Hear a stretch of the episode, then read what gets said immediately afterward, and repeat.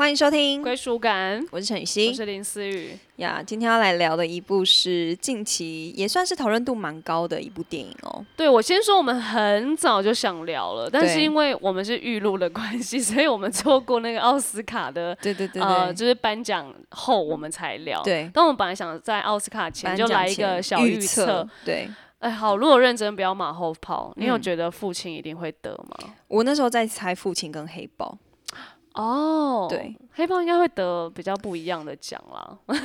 没有是因为黑豹男主角他过世了，对啊，所以我所以说他应该是走另就是外一个。就是那时候我就有在想说，哇，会不会因为这样颁奖给他？哦那时候在在奥斯卡他入围了之后，我有在想嗯这件事情，因为的确他表演的也很好啊，对，对啊，而且我觉得你奥斯卡要入围其实就很难了，嗯你要得奖更是难上加难。那不嗯知道会不会因为这样，然后有一点影响评审？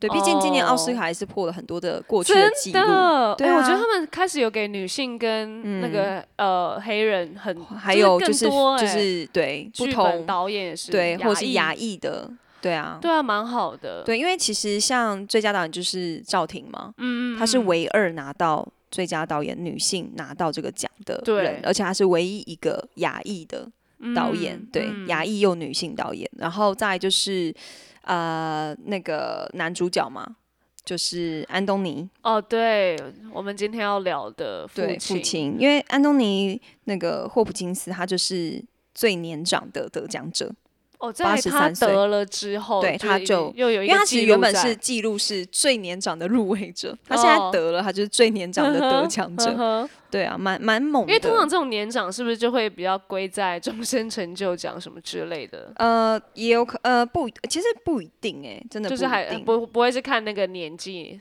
然后还是会以实力说话还是我觉得还是会以实力说话。然后法兰西斯也是啊，嗯就是他是就是入围了三次，嗯得了三哦，次，对对对，很猛，他也他是不是超越那个梅丽史崔普？呀。对，梅丽史呀崔普是有入围很多次，但他拿的次数没那么多。对，但他入围，他只入围三，次，他就得了三次只是，百分之百啦，中奖率百分之百，就是也很猛啦，真的很猛，啊。不得不佩服他。对，但我们我们就先假聊一下奥斯卡了，就是我们就小小提一下，因为真的错过那个，我们就不马后炮。对对对对。但我我先说，我看完《父亲》，我是直嗯接说安东尼一定会得，啊，超马后哦。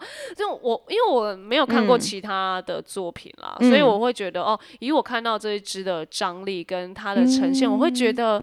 非他莫属了吧？因为我觉得他什么东西都带到，然后以及很就是故刚当然故事性，还有他自己的呈现，我觉得已经哦好难突破。不管谁去演，我都觉得好像很难达到他那个境界的感觉。哦我觉得也嗯有可能是他的年纪也到，而且毕竟导演那时候就是锁定要他演，所以连这个角色的年纪还有出生年月日全部都是他本人，然后在里面他也叫安东尼，哎、我觉得完全没有白等哎、对，完全没有白等，因为他那时候在拍另外一部嘛，那个教宗的继承人嘛，好像是那一部。哦，是在那个时候、哦。对，在那个时候，他正好也要去演那一部，而且他那时候也入围嘛，他这一部也入围了最佳男配角，哎、我觉得他真的好强。哎、我记得教宗的继承，对，没错他，这个是他那个走的比较再邪恶一点吗？还是、嗯因为，那个人设一定是跟这个狮子对啊，完是完全。不一样的。你看他还要，我不知道他有没有休息或什么，他可能甚至是直接要投入下一个。我觉得那个拿捏超级无敌厉害。其实是哎、真的是，对，而且他毕竟他年纪又这么大了，我觉得他到这个年纪，他还是依然可以这样的有这么好的演出的水准。老实说，我也是嗯蛮佩服他的。对啊，而且他在里面是又可爱，然后又让人家心疼，但是又有时候一些老顽固的特质出来，又觉得更好讨厌了。对的，就是我觉得他把他演的很活，嗯，然后非常的真实，他没有只演出他好的那一面、可怜的那一面。嗯一般来说，可能失智症就是类似这样的主题，可能就是着重在亲人之间的相处啊、亲情啊这些。可是我觉得他很特别，是他的叙述手法是有点用非线性的方式来叙述，非线性是就是它不是一个就是顺着时间走的。所以是很破碎的，所以就是变成是观众也站在失智者的角度来看嗯。这件事情，所以就是它会让人，就是其实我觉得就是会有点，就是真的很像混乱了这样？对，很混乱，就像记忆拼图一样。它是到最后 ending，、哦你才真的知道就故事完整的故事到底是怎样。对对对，对因为他记忆也破碎嘛，嗯所以就是我觉得这种叙叙述手法，在一开始其实我看预告片的时候，还想说，哇，它是不是就是一个悬疑片？呀，很像，对，或者是就会觉得说，女儿是不是真的要骗爸爸的钱？嗯类似这种，就是就是用这种方式去切，所以我觉得很很不错。因为像之前那个朱莉安摩尔，她就是也是一样演类似，就是演这样的的症状嘛，就我想念我自己嘛。那时候他也是因为这样拿下了奥斯卡奖嘛，所以那时候我就觉得，哎、这一次这个父亲这这一部片，它主主要着重就是在于让观众可以进入。失智症他们的视角到底是什么？他不是只是站在一个、哇，就是亲人的相处而已。对对对，我觉得用这个视角，你会更可以贴近说，天哪！如果我今天是失智症的话，我一定也这么的混乱，这么的模糊，对然后这么的觉得现在你们到底是怎样，哪一个是真的？对，你会真实的走进他的无助，跟他每一天醒来，他都必须要再一次重拾这些记忆的碎片。我觉得那其实是很累的。对啊，你看他这样的年纪，然后起来又这么混乱的关系出现在啊他每一天对，啊，那其实是很超累的。而且这次的导演他是那个，就是他是一个法国小说家跟剧作家嘛。对，其实这是他八年前，二零一二年，哎，九年前，二零一二年的一个舞台剧改编的电影，他是自编自导的电影。然后其实他说，他那时候会做这一个，就是他那时候会，他其实就是写了三部曲了，有父亲、母亲、儿子。对，就很像是李安、喜宴那一派，就是他也是三部曲，哦只是他，但是他每一部曲都是独立的故事，对，只是他有一个这样的线性的关系。然后他就说，那时候其实他会写这一部片，其实好像是因为。我记得那时候我去看，他是说是因为他的外婆，就是他在十五岁的时候，他的外婆得了失智症，OK，然后就是其实他看到这些的状态，所以他写下了这个故事。对，所以其实我觉得，呃，在就是父亲是他第一部首部长片，所以其实很多人都没有没有办法想想象说他的第一部长可以这么片就这么的呈现嗯这么纯熟，而且他之后他也会即将推出儿子，你知道有另外一部儿子有要推出有。有对，就是那个修杰克曼跟罗拉邓恩嗯。主演。哎、他其实好像在做下一步前都已经把一些人物定好了，我觉得蛮好像有些像编剧或是导演本来在。创作过程当中就会有一点自己的嗯。想象演员名单在里面，那我就会更快的进入在那个对，因为你。自己在写的时候，你就会更有那个，就是他会有的样子出现，嗯。所以我觉得可能会更贴近，到时候他真的演出的状态，我觉得也会嗯更符合。对，好，这样子，如果你看父亲得成这样子，他下一步，我觉得压力一定也很大，的。对，但因为期待度会很高啊，其实是。嗯，对，而 OK，而且我觉得就是这一部很特别的是，当然就是他的，我觉得他的美术成色也很强。哦，对，它其实好像只有三个场景在替换，对不对？，对，其实它就是同一个空间啦，嗯就是用这样的方式来让大家觉得他现在到底在哪里。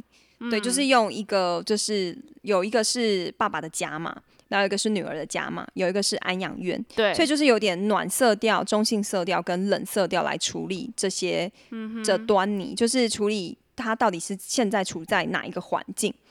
对，所以我会觉得说，其实就是我们看到这些破碎碎破碎的片段的记忆组成的这个故事，其实就是主角安东尼他脑海里面真实的状态。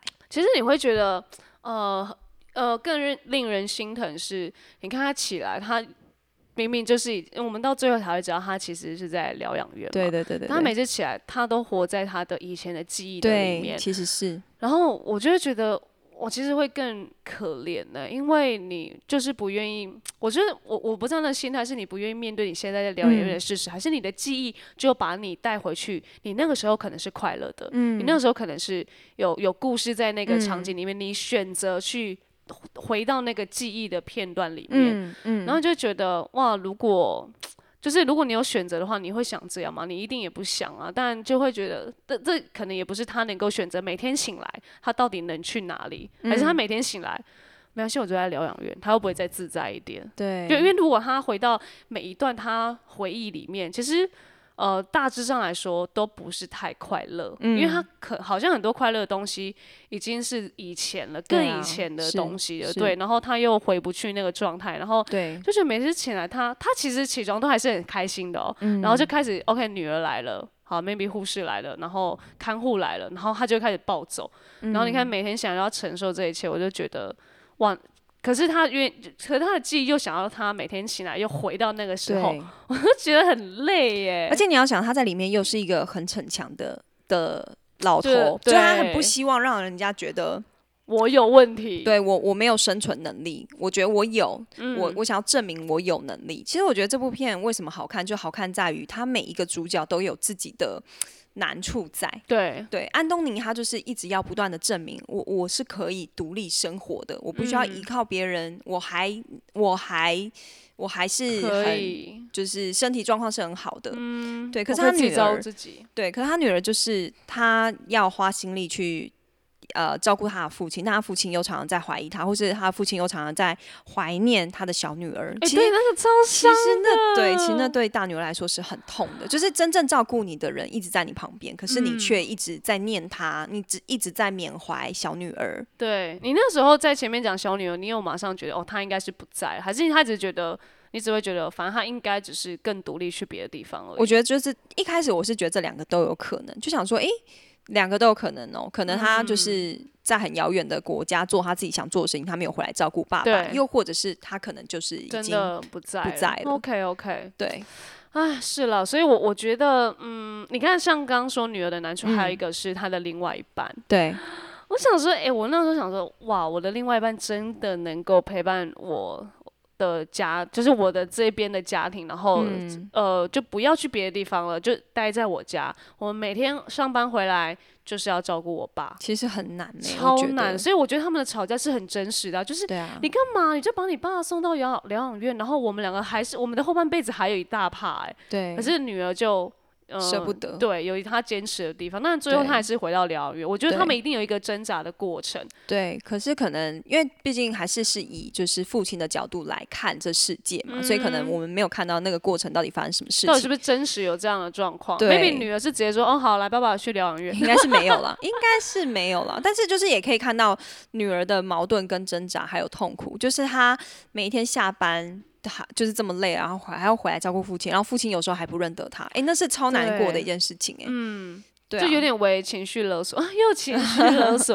而且有一幕，那时候我吓到是女儿还掐爸爸的脖子。嗯，我那时候想说，等一下这一幕是爸爸还是女儿真实，还是只是一呃个幻想，对，还是呃导演要有一个蒙太奇，让我们把一些情绪，然后抒发在可能这个啊三秒的过程这样。对，因为其实记忆太破碎，有时候我们分不清哪一 part 是真的，哪一 part 是假的。他是不是也没有要让我们觉得这对一帕是真的，这一帕是对假，的？我也觉得他就是刻意想要营造一个，他可能 maybe 就是都有一个可能性。对，都有一个可能性，可能嗯这是父亲的幻想，也可能这是女儿她真的想做的一件事情，嗯都有可能。对，其实最呃这一部片应该最真实就是父亲他真的在疗养院的事实，对啊，这是应该不是这是用对，这是事不实。用质疑。其他的前面，哎、我们在干嘛？其他前面其实我觉得就。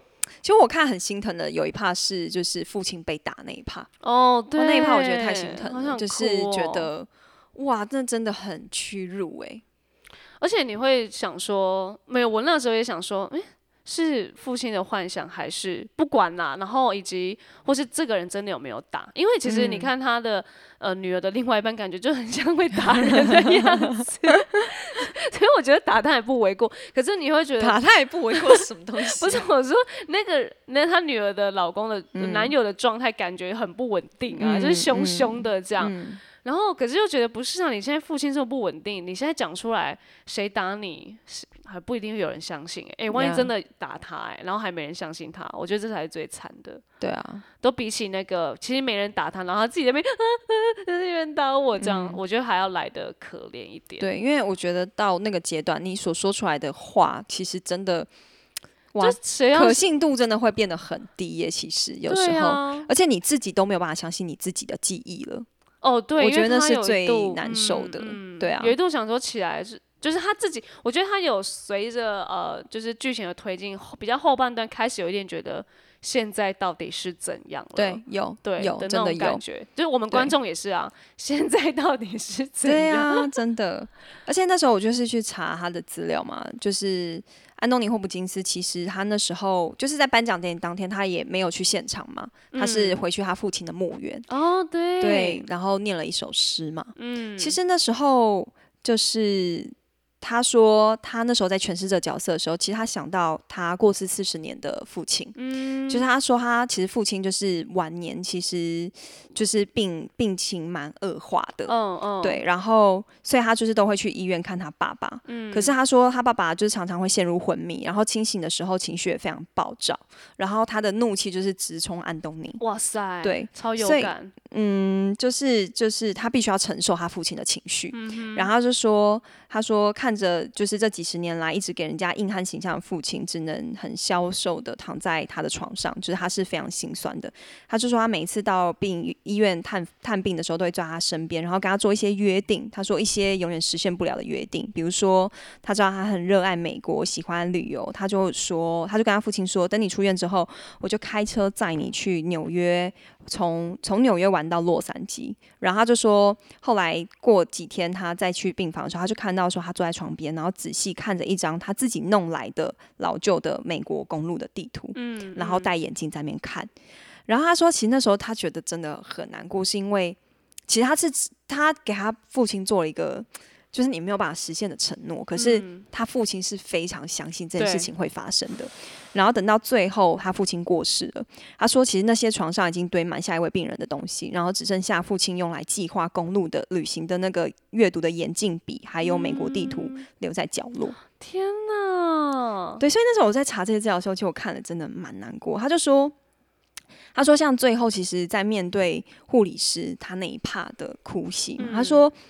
他说：“其实他那拍完那一趴，他其实也是情绪很崩溃。他说，他那时候是因为他想到他，就是想到最后在安阳月的父亲，所以他说他那时候，他说他那时候就是站，他是说看着他父亲离开那他就是就站在那里，想着他一生都这么努力，但生命就这么结束了，好像就是只能这样。他就觉得好像有一天我也会这样。嗯，所以他那时候在演那一那一场情绪大戏的时候，其实他是自己没有办法抽离那个情绪的。”对，所以才才会在就是颁奖当天，他选择去墓园看他的父亲，然后念了那首诗。那那首诗其实也非常有名，也是那个诗人要献给他的父亲的。嗯，对，所以就是我自己看完之后，我会觉得真的哇，蛮就是我觉得他的后劲是很强，是会让你去思考说，对，就是如果人没了记忆，你还剩下些什么？嗯，其实我们人都靠着每一天每一天，你可能我们就很习惯会去回忆，哇，我们几年前去哪里玩，看着 F B I G 跳出来的照片，然后看着以前自己手机的照片，去过去去回味这些的人生。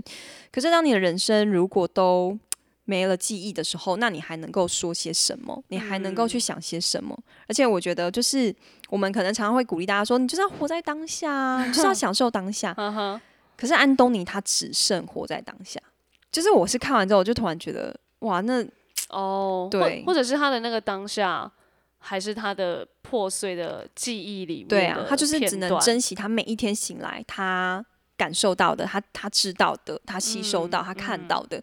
可是这些不见得是真实的，也不见得是呃，这些不见得是没有错乱的，对啊，嗯，而且至少，我觉得至少他的回忆里面是。真的还是有女儿啊，或者是他的一些对，都还是有相处的对象，而不是呃醒来啊永远都在疗养院的那种。对，是没有。所以，所以为什么他在里面他会一直找手表？嗯，因为手表是他唯一能够控制的东西，这是他唯一可以把握的，就是他觉得这个东西是。呃，对他，他记得还有一个手表，这是真实存在的。然后藏在哪里？对，藏在哪里啊？对，为什么他那么在意时手表？我觉得，因为手表其实就代表时间。其实时间对于一个失智症患者来说，就是一个保持清醒最重要的条件之一。嗯对他不会陷入在时间的漩涡里面，不知道现在到底是日夜，不知道现在到底是什么时候。对。所以那时候我就觉得，其实剧本的这样的呈现是非常好的。哎，就是。代入感很重啊，非常非常，所以我觉得非常的，嗯，算是蛮厉害的一部影片。而且你看聊完，你就会知道，哦，安东尼他是有自己的故事，然后带进去的，而不是，哎，他根本没有任何的呃故事连接。我我觉得那个好像会再更 touch 的感觉。其实我觉得演戏还是真的需要带入你的生活经验，所以为什么很多演员都会说，哦，就是要生活去体验生活，就是因为当你生活。常常被很多东西给塞满了，或是你真的去体验你生活当中的不同的细节跟感受的时候，其实你也才能够理解这个角色在现在这个状态下到底是什么。嗯哼，对，你知道他就说，其实演戏对他来说真的。没有大家想象中的这么难。为什么他可以这么说？是因为我觉得他生命经历了太多，他只要了解这个角色跟了解这个剧本，基本上他在现场就是可以很即兴的去发挥了。对，很多人认识安东尼霍普金斯就是《沉默的羔羊》嘛，他把一个就是非常。呃，病态的杀人狂演的非常慢条斯理又优雅，但是又让人毛骨悚然。就他说，他那时候做了非常大量的资料研究，就是他去研究所有的杀人魔，跟他去旁听，就是在公审的时候他们的状态，嗯，然后以及他会去观察这些人，嗯，所以他那时候就是也有在现场即兴，就是学女主角的南方口音。就是跟他对话，OK，那是极限的，那是即兴的东西。所以就是我也觉得说，其实那时候算是因为这部片打开了他知名度嘛，因为这部片让他首度入围奥斯卡，就获得奥斯卡最佳男主角。OK OK，对，而且他其实这整部片他才出现二十五分钟，可是他却完全把握住了这个角色，所以到现在大家都还是对这个角色非常印象深刻，因为他那一幕在那个监狱里面那个样子，就是他把这个。就是反派演的太迷人，又让人觉得无法取代了。所以我也觉得，就是其实看到他到现在八十三岁，他说其实他也很担心他有一天会失智。嗯，他说对他会演着演着想说好错乱哦，我在干嘛？会啊，我觉得一定也会。而且就是其实你你演戏是你的情绪起伏是要非常大的，你要跟着这个情绪这个角色大哭大闹大大崩溃生气什么的。那其实对。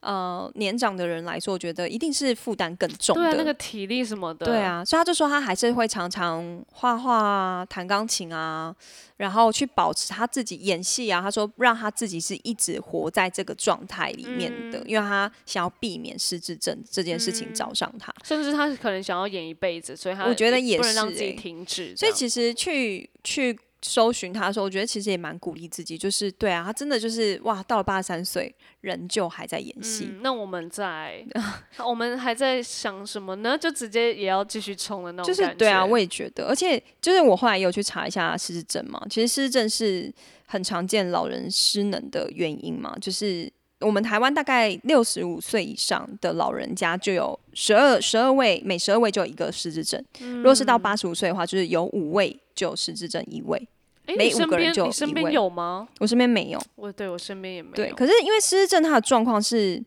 太多样性，就它不只是记忆力减退，它还会出现语言能力，或是空间判断，还有计算能力，或是它的。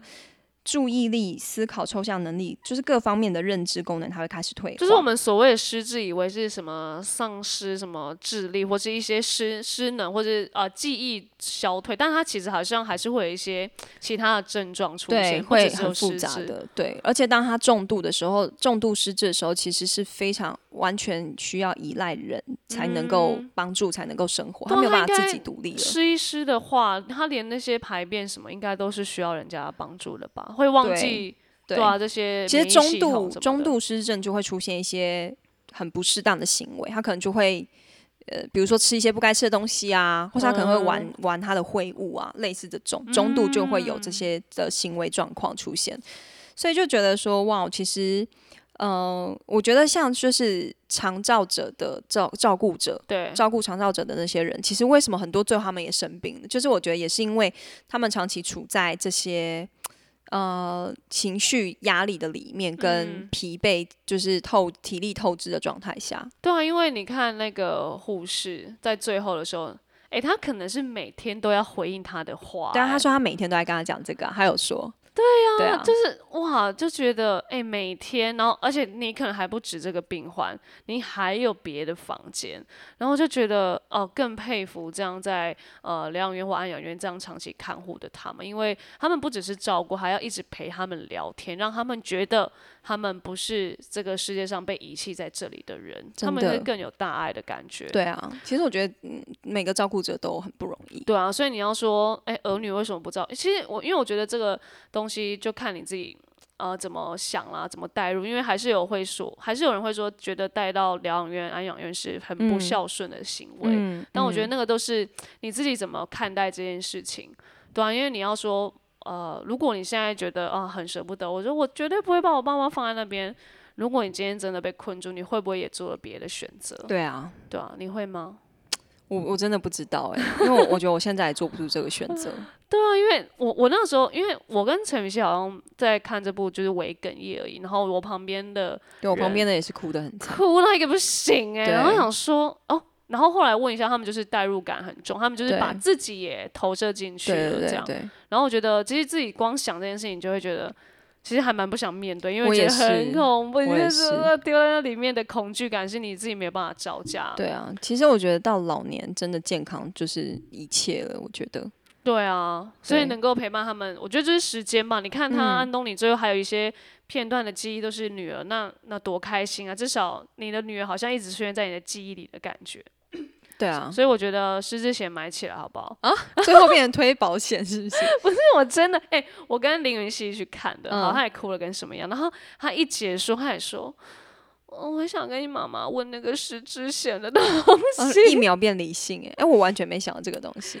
因为已经是越年轻越那个啊，越、越买嗯越比较便宜嘛，这样对啊。然后像我家一定是全部保的满满满，尤尤其是 其实你你知道吗？你在看这个父亲的时候，因为我蛮常，因为我跟我妈很常开玩笑，对，然后我妈已经开，就是在近两年一直在忘东西。可是忘东西那个只是一个，就是大家日常我也很常忘东西什么什么。然后因为我我妈有一次就是。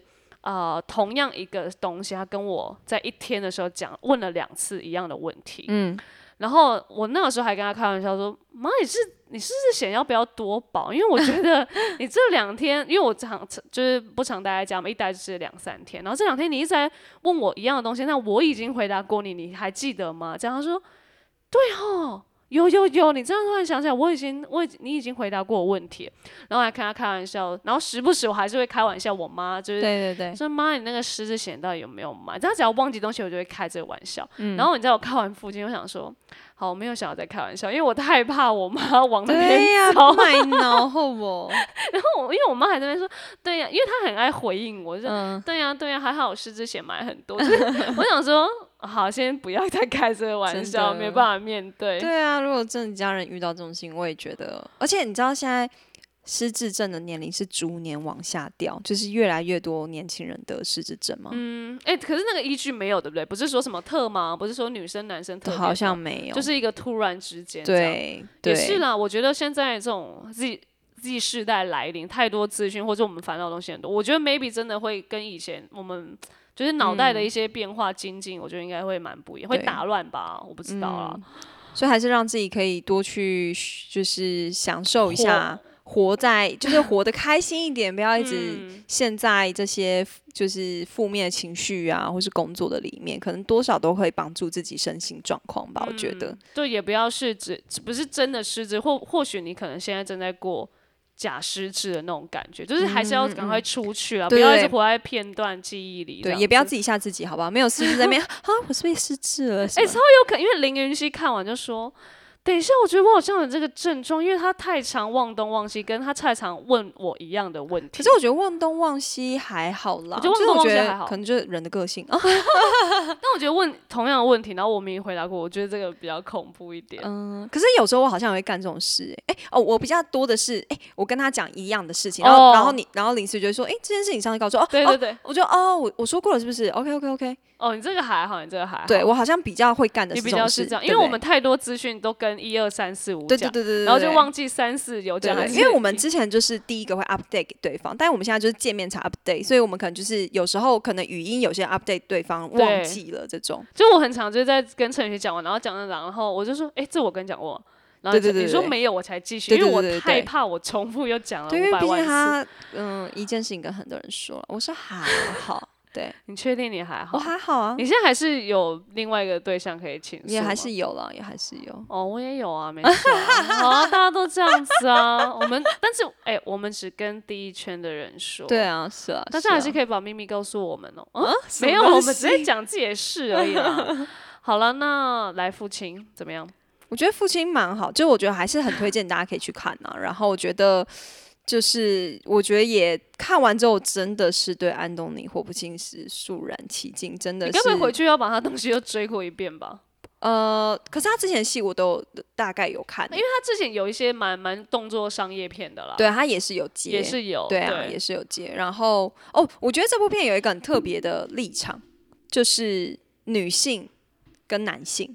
女性跟男性，你有注意到这件事？就是他的女性都是照顾者，都是温柔细心的那一个，嗯，没有放弃的那一个。可是，在他的视角里面，男性就是他的女婿啊，对，医生啊，对他来说都不是一个好的的角色样子吗？就是他在他的视角里面，男性反而都是一种暴怒、易躁，或是呃情绪不好，或是会动手的那一种状态。因为其实，在戏里面是医生打他嘛。其实他的形象是医生，但其实应该是他的老公打他，女婿打他。OK，对。然后女生都是呃柔软啊，对对对，保护啊，看护也是微笑啊。对啊，所以我就觉得那时候想想，哎，觉得这个点蛮特别的，是不是？就是自己在看的时候，觉得哎，好像觉得在他的视角里面，他自己也是啊，其实他自己也是一个爱逞强，对，也是易怒，对啊，也会。也会这样对他自己的女儿，蛮特别的。哦，难怪我们女生看，哎，也没有哎，不一定。对啊，不一定。还是说女生看会不会比较投入一点？那应该也好像还好，还好。对，我觉得比较在故事里面。对对对。但是真的很推荐大家可以去看一下。对，因为我在我我是在那个奥斯卡前去看场次非常的少，但我不知道奥斯卡得奖后就是呃电影公司那边有没有多一点场次。我觉得应该会啦，得奖之后我觉得一定会引起更多的人想要看这部片。对。OK，好，希望就是大家可以。呃，还是去支持，就是有得奖的片，然后呃，好像之后奥奥斯卡还有一些其他的电影都有在试出，我觉得我们也还还是还会再去追啦，然后聊聊看这样子。OK，那呃，欢迎有一些呃别的影评，你也可以建一个，或者是你有一些比较哦失智的一些真实经历可以分享给我们，或是告诉我们如何避免也可以。哦，对，或者是说，哎，你失智险买多少，也可以跟我们讲一下。好了，我们下次听，拜拜，拜。